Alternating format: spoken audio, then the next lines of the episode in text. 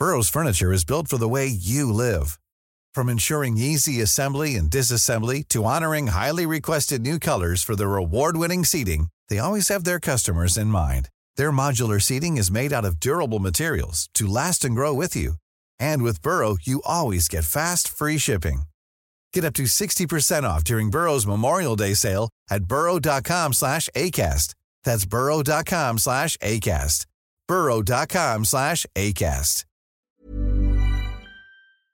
Vamos, con un fuerte aplauso, grito loco, con ustedes aquí, Lalo Flores.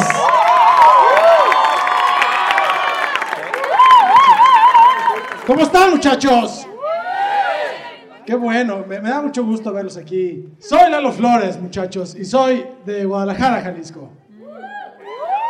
Capital del mariachi, del tequila, y conocida por muchos como la capital homosexual del país. Está chingón, está chingón ser la capital homosexual del país, muchachos. Eso nos hace una sociedad muchísimo más incluyente, por lo menos nos hace intentarlo. ¿no? El pedo es el estereotipo que existe sobre los homosexuales, amigos, porque es ese estereotipo que logra que la gente crea que, cuando llega uno a Guadalajara, este, el alumbrado público es de neón, ¿no? O, o que los oficiales de tránsito te dan tus multas con brillantina. O que nuestros hospitales están llenos de gente con, con- con botellas atoradas en el ano. No. Güey, o sea, no, o sea, no es tanto.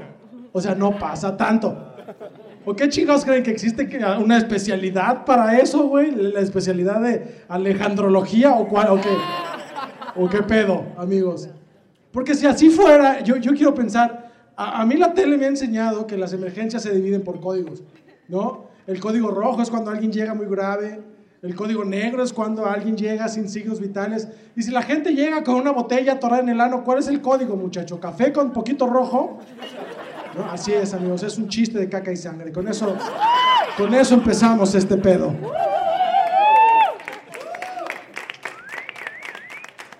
Soy Lalo Flores, muchachos, y tengo muy mala suerte. Tengo muy mala suerte, tengo tan mala suerte que entré a una quiniela de la NFL y me tocó el Cruz Azul.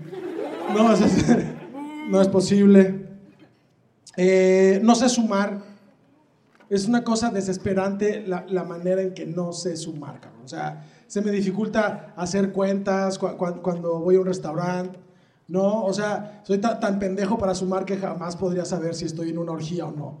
No, o sea, como, no. Soy- Güey, soy tan pendejo para sumar que he tenido pesadillas, cabrón, pesadillas en las que soy eh, eh, representante de casilla. Y por mi culpa, por, por sumar mal, gana el bronco, cabrón. ¿Por qué? ¿Por qué pasó eso? Eh, me emputan los hipsters, muchachos. ¿Se ubican a los hipsters estos con sus bigotitos que, que parece que Emiliano Zapata tuvo un hijo puto con Salvador Dalí? No. Güey, pinches hipsters me hacen extrañar a los emo. Porque los emo no le hacían daño a nadie, muchachos. A nadie. Nacían, crecían, no se reproducían y se suicidaban. O sea, si lo pensamos bien, es la única tribu urbana que propició su extinción. Bueno, ellos y los del PRD en Jalisco. Oigan, amigos, hablando de tribus urbanas que no le traen nada bueno a la sociedad. ¿Qué pedo con el Atlas? ¿No? O sea, no tengo un chiste para eso, solo quiero que reflexionemos. ¿Qué pedo con el Atlas? Pues el Atlas es un equipo que no gana un campeonato desde 1951, cabrón. Nada, nada. Exacto, nada, cabrón. Nada, desde 1951. 1951 es hace un chingo, güey. Para que se imaginen hace cuánto es 1951. En 1951 no existía la tarjeta roja, cabrón. Si el árbitro quería que te salías al partido, te daba un puto balazo en la pierna y adiós, cabrón, a chingar a tu madre. Es una exageración, evidentemente, pero les voy a dar un dato real que les va a dejar saber hace cuánto fue 1951. En 1951 nació Laura Bozo.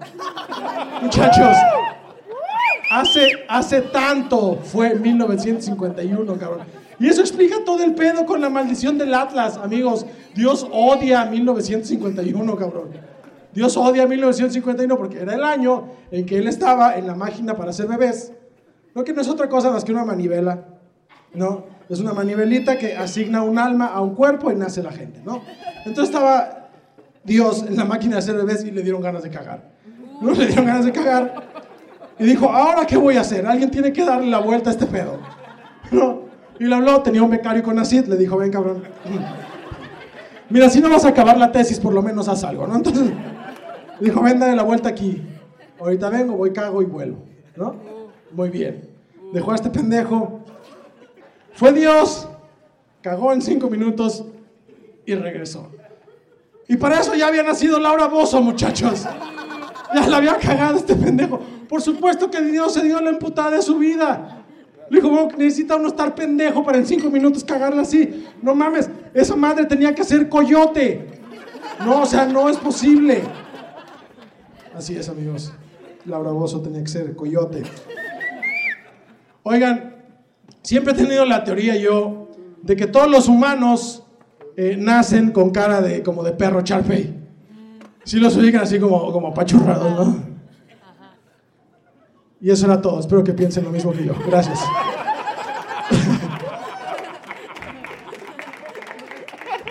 Espero que compartan mi opinión. Oigan amigos, la prensa de espectáculos la odio porque hace noticias donde no hay noticias. Amigos, el otro día vi en, una página de internet una nota que decía, la hija de Angelina Jolie, que se llama Vivienne, va al karate.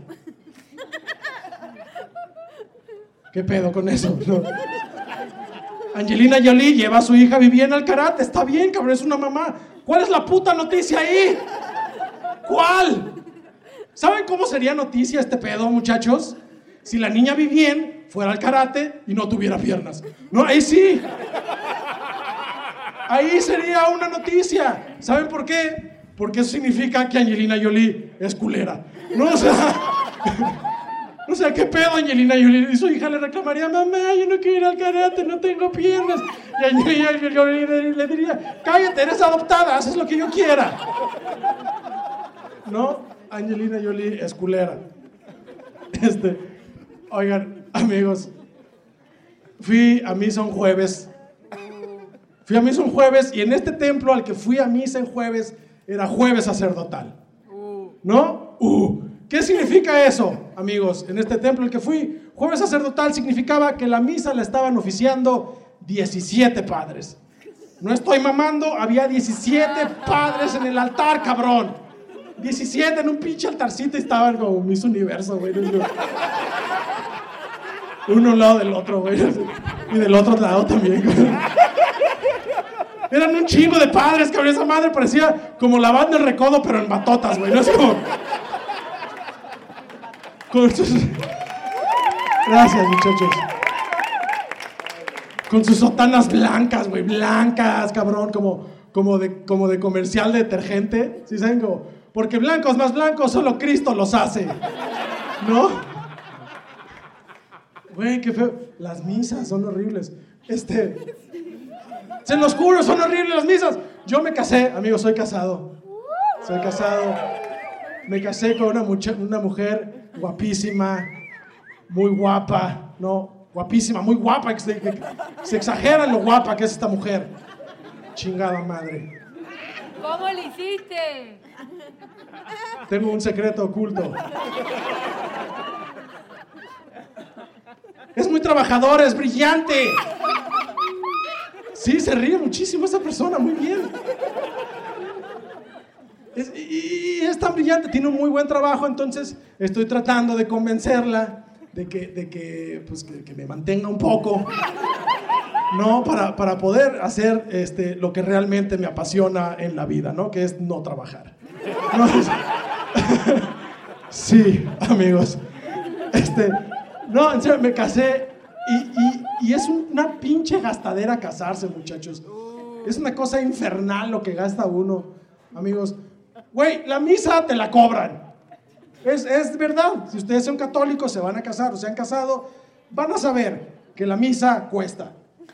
Esta ceremonia que es gratis todos los domingos en la casa de Dios, que es la casa de todos, Si te vas a casar, te la pelas, paga renta, pendejo, no porque pues así viene en el nuevo Nuevo Testamento. Una, una cosa por el estilo. Güey, te lo juro, encontramos un templo, un templo que por la misa, nada más la misa, cobraba como 16 mil pesos, cabrón.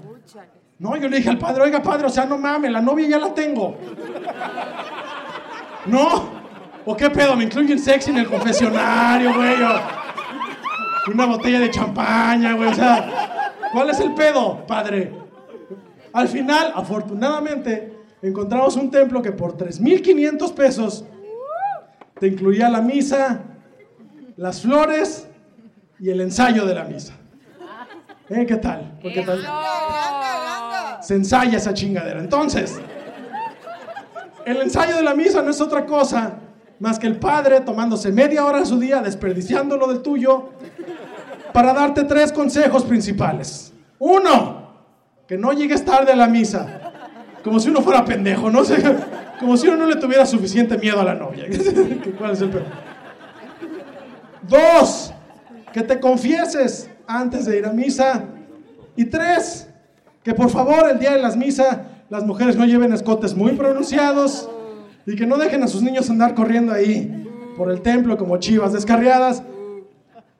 Pues porque la sotana no disimula bien las erecciones, muchachos. Y eso, y eso puede ser un problema. Así es, muchachos, es un chiste de, de pedofilia. Es un chiste de pedofilia. Me da gusto que les dé risa la pedofilia. Muy bien. Son personas. Arriba, arriba los legionarios. Alguien ya está, ya está muy borracho. Por este lado, ya hay gente borracha. No sé cómo me siento al respecto. Amigos, me gusta hacer compras pendejas. Me gusta hacer compras pendejas. Sí, se nota por mi camisa. Entonces, me gusta hacer compras pendejas porque pues uno gasta, ¿no? Sin pensar. Pero yo creo que mi compra más pendeja fue como, como a los 14 años. Estaba yo en la secundaria y compré un condón. No, para decirle a todos mis compañeritos de la secundaria, que supieran que yo estaba listo para tener relaciones sexuales. Nada más que insisto, fue una compra muy pendeja porque yo estaba en una secundaria para puros hombres. No. Y pues no disfruto particularmente del pene. No, entonces fue una estupidez. Pinche condón, lo terminé usando como a los 17, 18 años, güey. Estaba haciendo yo mi servicio social en una institución y lo usé. Lo usé. Y fue cuando me di cuenta que cuando yo tenía sexo con una mujer, esta mujer se moría pero literalmente perdía la vida. Dije, qué desafortunada coincidencia, pero pues después de 76 veces no es ninguna casualidad. Después de eso no pude entrar a un asilo jamás en mi pinche vida. Así es, amigos, un chiste de gerontofilia de mí para todos ustedes. Para todos ustedes, les dejo esa bonita imagen de mí teniendo sexo con una anciana. Muy bien. No, pero no la pasamos bien, muchachos. Las viejitas las viejitas lo pasaron increíble, güey. Me cambiaron de nombre, me pusieron un apodo, me, empezaron a decir eutanasio.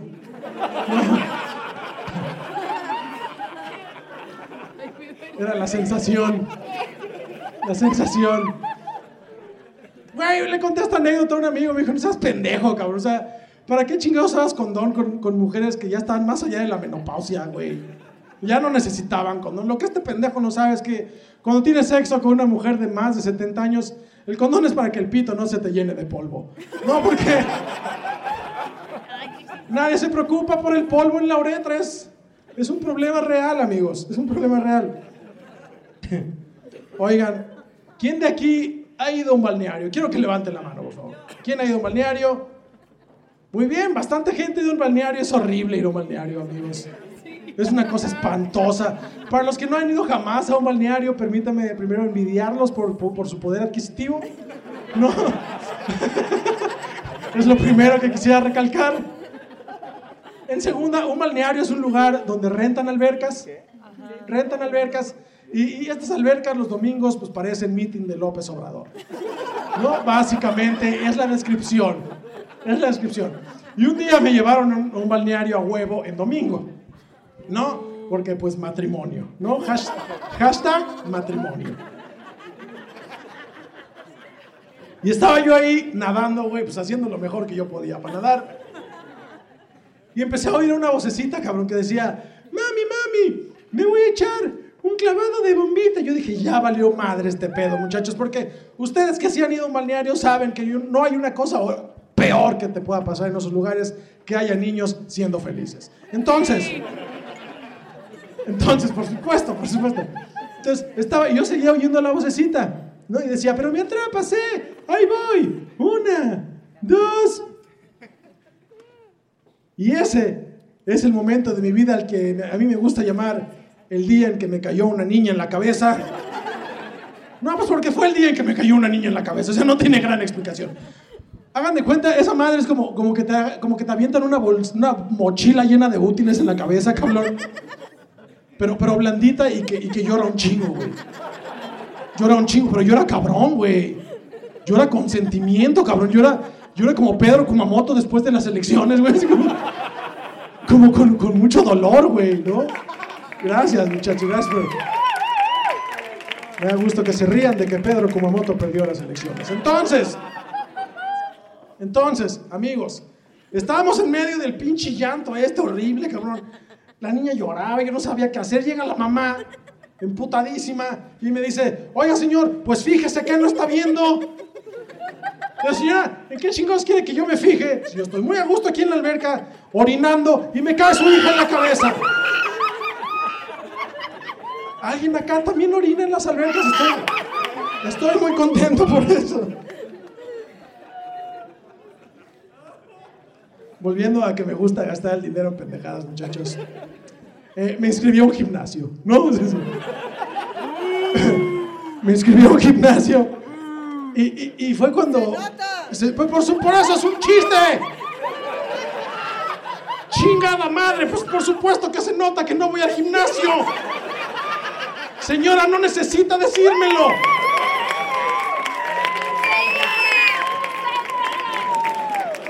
Tengo espejos en mi casa, chingada madre.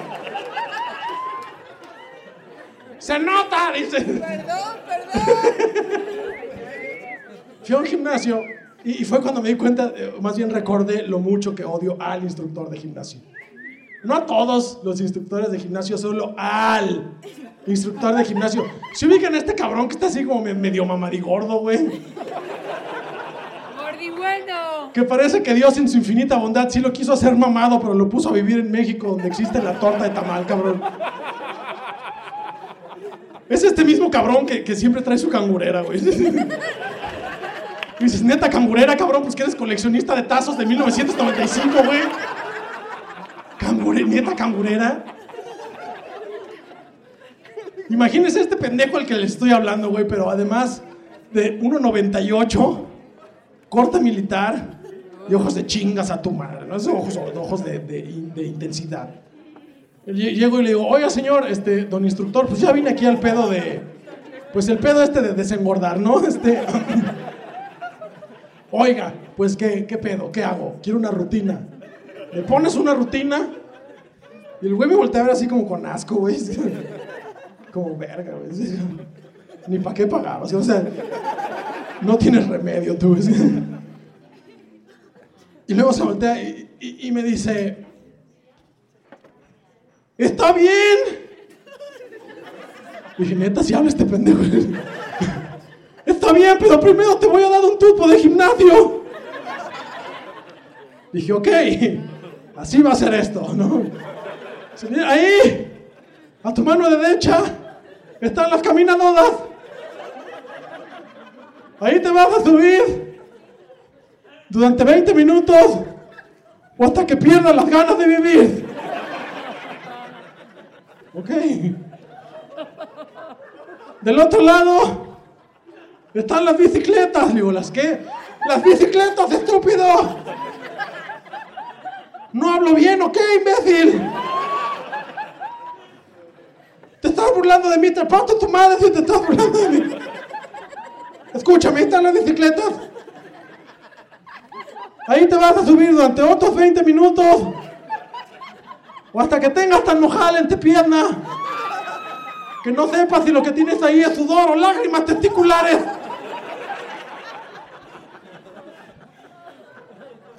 Por último, ahí están los zapatos. de las máquinas que ves ahí, las únicas que no puedes usar son esa de esa esquina y aquella de aquella otra esquina, sea, la de las papas y a los desfescos. Es una estupidez, amigos, yo lo sé. Yo lo sé. Oigan, amigos, ¿les gustan los chistes de política a ustedes? Sí. Ay, bendito sea Dios, me da mucho A gusto. todo. A todo, qué bueno, bendito sea Dios. Una vez leí en las noticias, amigos, que, que Margarita Zavala suspendió sus actividades de pre, pre-campaña por un problema de desprendimiento de, de retina, ¿no? La retina, pues, a la verga se le cayó, ¿no? Y yo pienso, amigos, ¿qué tan de la chingada tienes que estar como pre, pre candidata? Como para que las partes de tu cuerpo digan, ¿sabes qué? Yo aquí me bajo, cabrón. Chinga su madre, desprendimiento de retina, ¿no? Es como, ¿qué pedo con eso?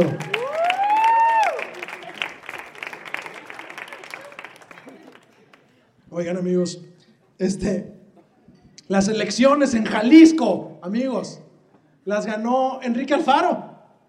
Avasalladoramente, le, le paró una putiza a todo el mundo Enrique Alfaro.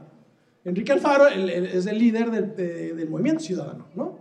Que no se nos puede olvidar que el movimiento ciudadano es un partido político. Entonces, sus siglas no son eh, MC por movimiento ciudadano, sino tendrían que ser PMC para Partido Movimiento Ciudadano que curiosamente también son siglas para puro miembro calvo. ¿No? O sea, que sería una des- descripción muy específica de- del tipo de gente que, que hay en, el partido. ¿No? Y le puso una putiza a todos, cabrón, a todos. Le puso una putiza a Andrés Manuel López Obrador, ¿no? A López con su candidato. No, pero no nos hagamos pendejos. Todos sabemos que los candidatos de, de, de López Obrador pues eran López Obrador disfrazado, ¿no? Aquí en Jalisco pues, decidió disfrazarse de Mario Bros, pero aún así le- les puso una putiza al faro. Una putisisisa. Güey, en segundo lugar, Morena. Tercer lugar, el PRI con Miguel Castro. Cabrón, el del, del verde, del verde ecologista, Salvador Cosío, tuvo menos del 3% de la votación. ¿Para qué chingados te registras, cabrón? O sea, o sea yo, yo, pu- yo pude haber jurado que este señor en, un debate le hubieran preguntado, oye, señor, ¿cuáles son sus propuestas de campaña? Y hubiera dicho, no, yo nomás vengo por las donas del catering. O sea, a mí no me, a mí no me pregunten nada, ¿no? Y hay una cosa muy importante que, que observar aquí. Se dieron cuenta de lo, de lo parecido que era la plataforma de la refundación con la plataforma de la cuarta transformación. Esencialmente era lo mismo, muchachos. Vamos a acabar con la corrupción. Vamos a limpiar las instituciones. Vamos a terminar con la marginación. Vamos a acabar con la inseguridad. Era, esencialmente era lo mismo, cabrón. Nomás acá en Jalisco. Entonces, yo hubiera dado dinero, cabrón. Yo hubiera dado partes de mi cuerpo, cabrón. Porque Enrique Alfaro hiciera un Pedrito Sola en un discurso, güey. Que estuviera en, un discurso, en un meeting y dijera, porque los ciudadanos libres de esta cuarta transformación. ¡Ay, pendejo! Era la refundación. ¡Ay, no! ¡Qué estúpido, ¿no?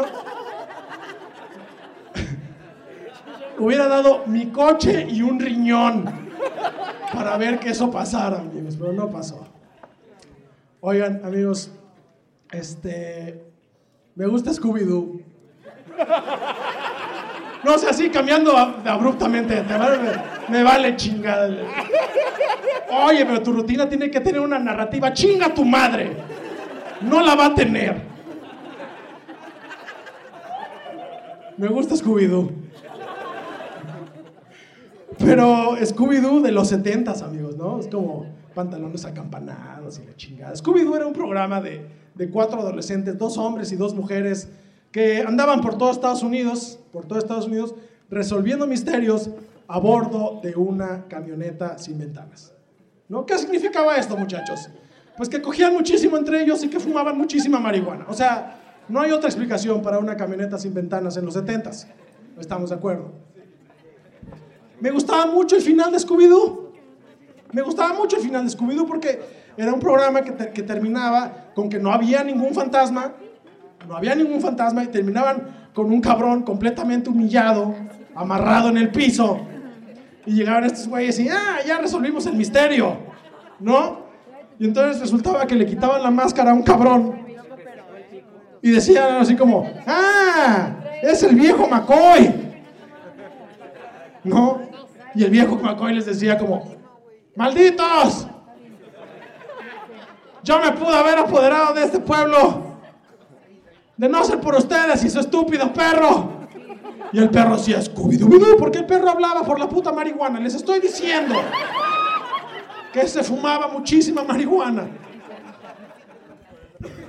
¿No se han imaginado, muchachos, que con lo culero que estuvo todo el sexenio de Peña Nieto, este pedo era como, como un capítulo larguísimo de Scooby-Doo?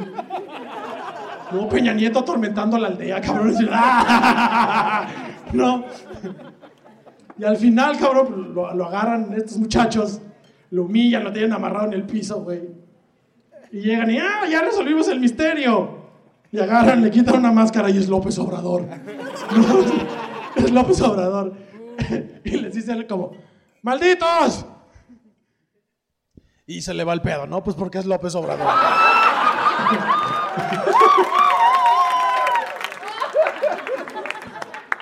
Yo soy Lalo Flores, muchachos.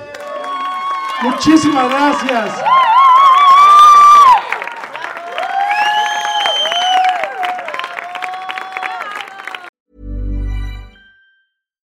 When you make decisions for your company, you look for the no-brainers. And if you have a lot of mailing to do, stamps.com is the ultimate no-brainer. It streamlines your processes to make your business more efficient, which makes you less busy.